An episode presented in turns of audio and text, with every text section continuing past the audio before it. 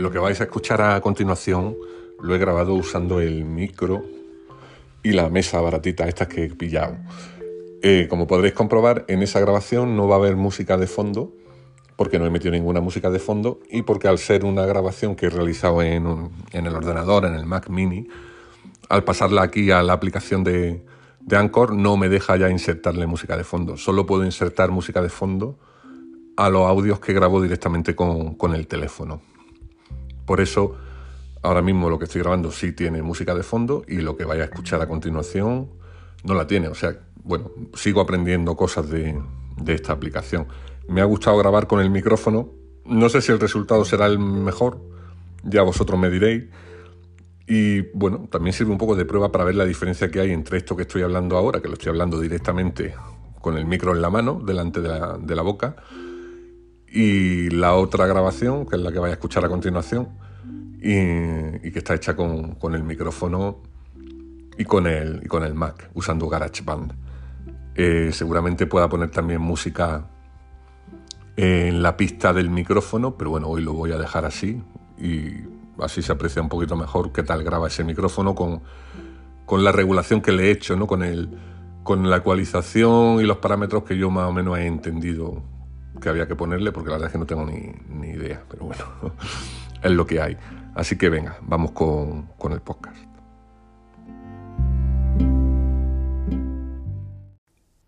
Hola, ¿qué tal? Estamos grabando, bueno, estoy grabando hoy este podcast con el micrófono Newer, este que me compré en el Black Friday. Y también con la mesa Berenguer baratita, esta con, con dos entradas. Voy a quitar el metrónomo, porque no sé si lo escucháis vosotros, pero a mí me está volviendo loco. Estoy grabando con el GarageBand y tengo puesto el metrónomo de otras veces que he grabado algo con, con la guitarra. Ya lo he quitado. Bueno, el caso es que tengo conectado este pequeño estudio de grabación cutre a un ordenador de 2011, a mi mítico Mac Mini, que lo tenía ahí, no cogiendo polvo, porque lo estaba usando Gillo para, para entrar a, a, su correo del colegio y a, sus clases estas que tienen en el Google Classroom y todo esto. Y a él le iba bien eh, en ese sentido y bueno, eh, estoy haciendo pruebas con él, es un, Mac mini de 2011. Voy a abrir aquí la, las propiedades de este ordenador, porque la verdad es que tiene 10 años, es un Intel Core i5 2011 con 4 GB de RAM. No tiene disco SSD, un disco duro mecánico normal y corriente. Y la verdad es que, bueno, si la grabación sale bien, es una buena alternativa que tengo para grabar, por lo menos lo que son los podcasts, tanto el podcast este de nada como Tecnología para Dummies. Y probando también el micrófono en distintos modos ¿no? de, de, grabación. Estoy grabando en el modo Bright Vocal. Te da un poco el ecualizador y la ganancia la ganancia de salida de la mesa la tengo un poco por encima de la mitad. En fin, no sé si saturará mucho. Yo estoy viendo aquí la onda de mi voz aquí en el programa y me parece algo más o menos normal. Pero bueno, en realidad solamente quería, quería probar hacer esta grabación, ya os digo, reciclando un, un viejo ordenador que tiene ya de años y que sigue funcionando bastante bien. Me estoy planteando meterle un disco duro SSD eh, a, este, a este Mac y ampliarle la RAM. El tema de la RAM ya he visto en, en Amazon los módulos de, de 4 GB, es decir, como tiene 4 GB le puedo meter otro módulo de otros 4 GB y doblarle la, lo que es la memoria RAM, que ya sabéis que digamos que es un poco la que procesa el, el día a día o el minuto a minuto de, de, de, de, las acciones que tiene que realizar el procesador, ¿no? Si ahora va a tortuga, a paso de tortuga, al meterle el doble irá pues como una tortuga el doble de rápido. no es que vaya a ser algo espectacular, pero seguramente se note. Y se notará mucho también el tema del, SSD, del disco duro, porque ya me imagino que sabéis que un SSD es un, disco con una velocidad de, escritura muchísimo más rápida de los discos duros clásicos que teníamos antes todos y esa, velocidad de escritura hace que el ordenador, muchos de los procesos intermedios, lo haga apoyándose en el disco duro. Eh, desde el arranque, que, es decir, las instrucciones que recibe el ordenador cuando tú le pulsas el on, pues desde el arranque a cualquier cambio de aplicación, de pantalla, etcétera, esos pequeños procesos se hacen sobre el disco rápido, sobre el SSD, lo cual hace que todo sea muchísimo más fluido, ¿no? muchísimo más rápido. Eh, yo no soy informático ni tengo mucha idea, pero es lo que me han contado y lo que yo he experimentado. ¿no? Así que bueno, los que tengáis por ahí ordenadores con 10, 12 años, a lo mejor podéis echarle un vistazo a ver si, si se les puede sacar alguna utilidad, ¿no? Siempre, siempre es posible que haya alguna tarea eh, específica eh, a la que le pueda sacar partido con un ordenador que tiene ya unos años, ¿no? De hecho, el, el, Mac Mini este, si esta grabación finalmente sale bien, lo voy a usar con, con Gillo para grabar tanto tecnología para Dummies como para grabar yo en solitario cuando no esté con el móvil, porque grabar en Anchor con el móvil en la mano, como he hecho en los programas anteriores, la verdad es que ha resultado muy, muy, muy, muy cómodo. Ya que estamos puestos, pues le voy a dar la gracia, la gracia a una serie de personas que han escuchado los primeros episodios del podcast, como son los, los Riot, estos amigos que tenemos allí en, en Dallas, en Texas, que me comentan que les ha gustado bastante. También tenemos a, nuestro amigo Santi, que bueno, es buen oyente también de tecnología para Dummies, y me comentó que le había gustado mucho y que le gustaría que hablara de cosas, eh, pues de cosas que, han, que nos vengan a la memoria de los viejos tiempos, ¿no? De cómo eran las cosas en los años 80, ¿no? En los 90, ¿no? Eh, bueno, un poco lo que hice ayer, ¿no? Hablando del tema de, de, cómo era la radio, ¿no? La que yo oía, cómo oía la radio, ¿no? Pues bueno, de eso habrá mucho porque repasaremos temas también un poco retros, ¿no? quiero invitar un día a Oscar al programa eh, para hablar de pues de tecnología retro, ¿no? De los vídeos VHS, las cintas de cassette, los Wallman y todas esas cosas, ¿no? Que, usábamos tanto los boomers, como dice Gillo, que soy un boomer. Yo la palabra boomer no la conocía hasta hace poco.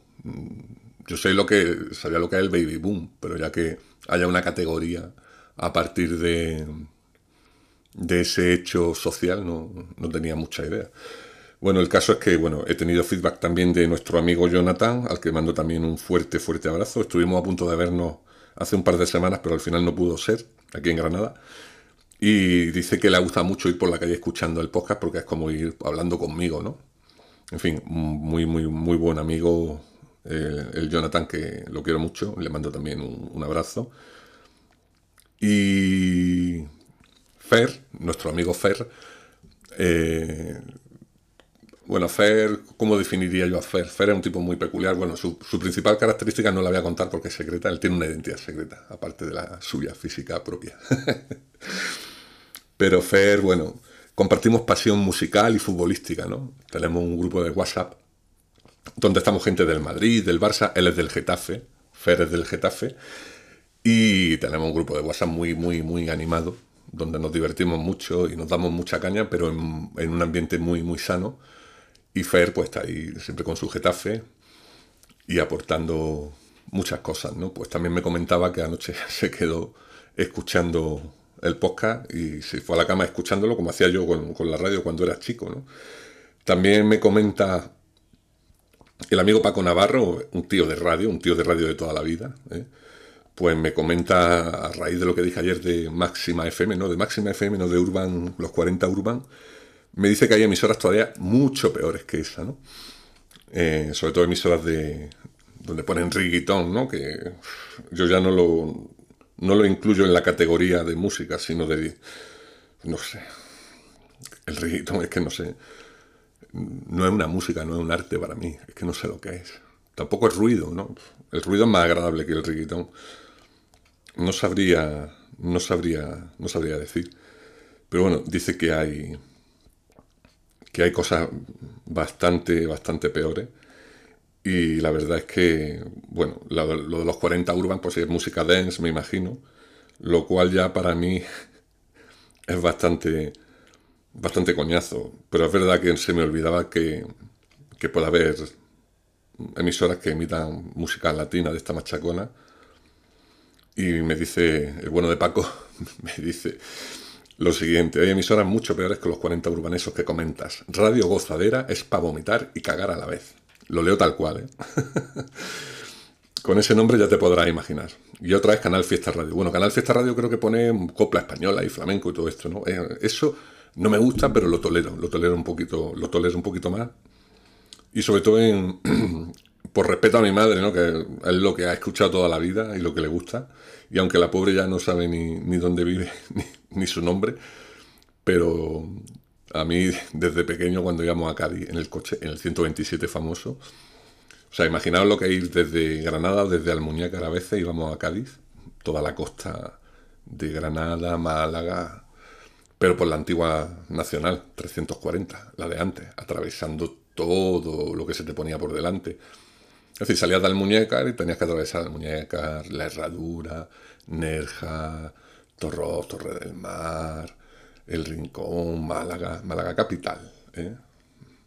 Y luego ya, imagínate, Torremolinos, pa'lante. Fuengirola, Manilva, bueno. Este. Bueno, luego ya cuando, cuando llegabas a, a la provincia de Cádiz ya pensabas que estaba en Cádiz, nosotros a Cádiz capital y, y, todavía tenías que andar muchísimo hasta llegar a la tacita de plata, que era donde íbamos a pasar algunos días en verano también. Eh, y todos esos viajes, en el 127, los 7-8 que íbamos, miembros de la familia, la abuela, la tía Emilia, mi madre, mi padre, mi hermana, pues todos esos viajes lo hacíamos escuchando a Isabel Pantoja como si no hubiera un mañana. Yo creo que me puedo saber el 90% de la discografía de Isabel Pantoja. ¿Y qué le vamos a hacer? Ellos mandaban en esa radio. Teníamos las cintas de la Pantoja y luego teníamos las cintas de chistes de Arevalo, que hoy en día serían eh, materia delictiva. Ya sabéis que hoy en día no se puede hacer humor de muchas cosas. Y dependiendo de lo que hagas, pues terminas incluso en la cárcel. Pero este Arevalo hacía siempre chistes, tal y como ponía su cinta, chistes de maricones, chistes de gangosos y cosas así. Y aquello era... Que no es que mi padre, bueno, mi padre le hacían gracia. Mi padre siempre ha tenido un, un sentido del humor un poco verde y teníamos esa mítica cinta de Arevalo. Y luego teníamos otra cinta de otro tío que no me acuerdo cómo se llamaba, que, que eran chistes sobre el 23F.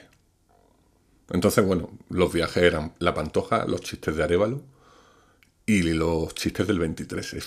Se sienten, coño. Así empezaba la cinta.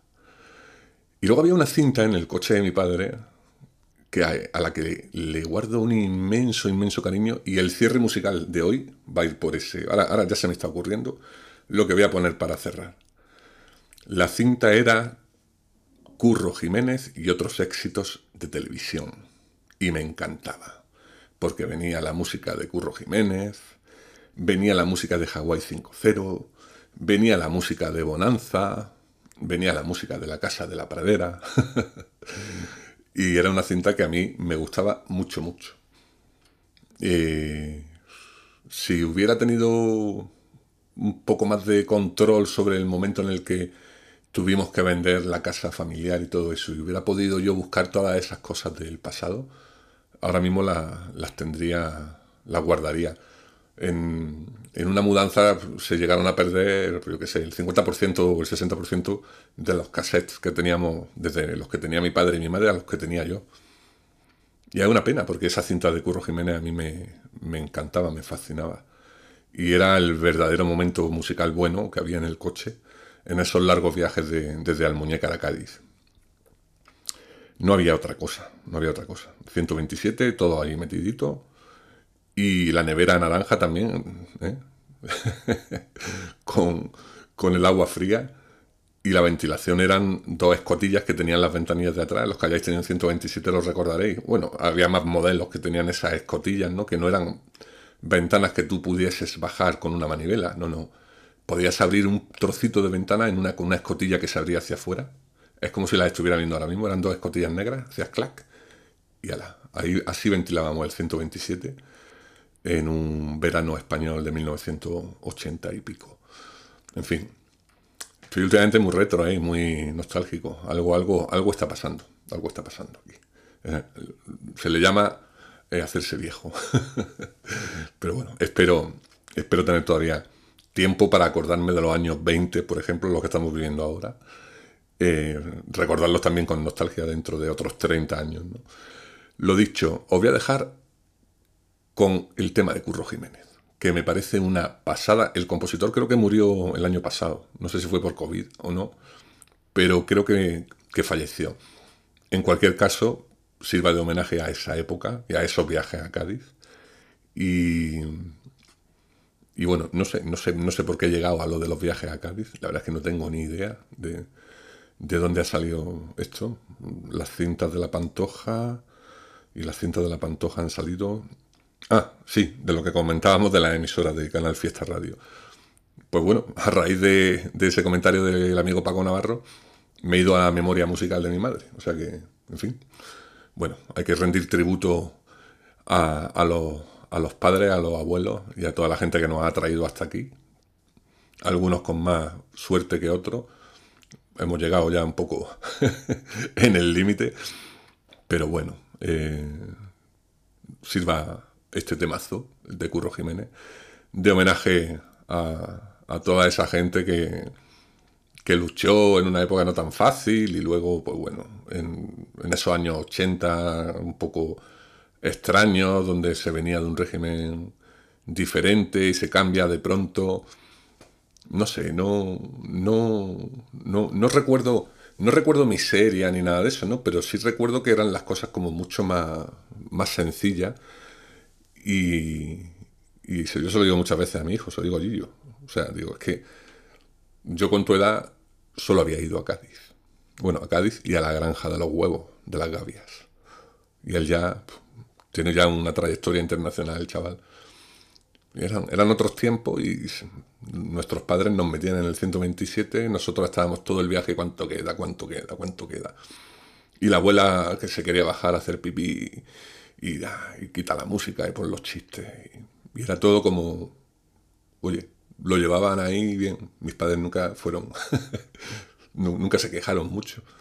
Pasaban mucho de nosotros. Si decía yo quita la música, no me hacían ni caso. Cosa que ahora, a los niños ahora hay que tratarlo a, veces con mucho cuidadito, para que no se traumen, como, como dice Guillo, que se trauman muy fácil.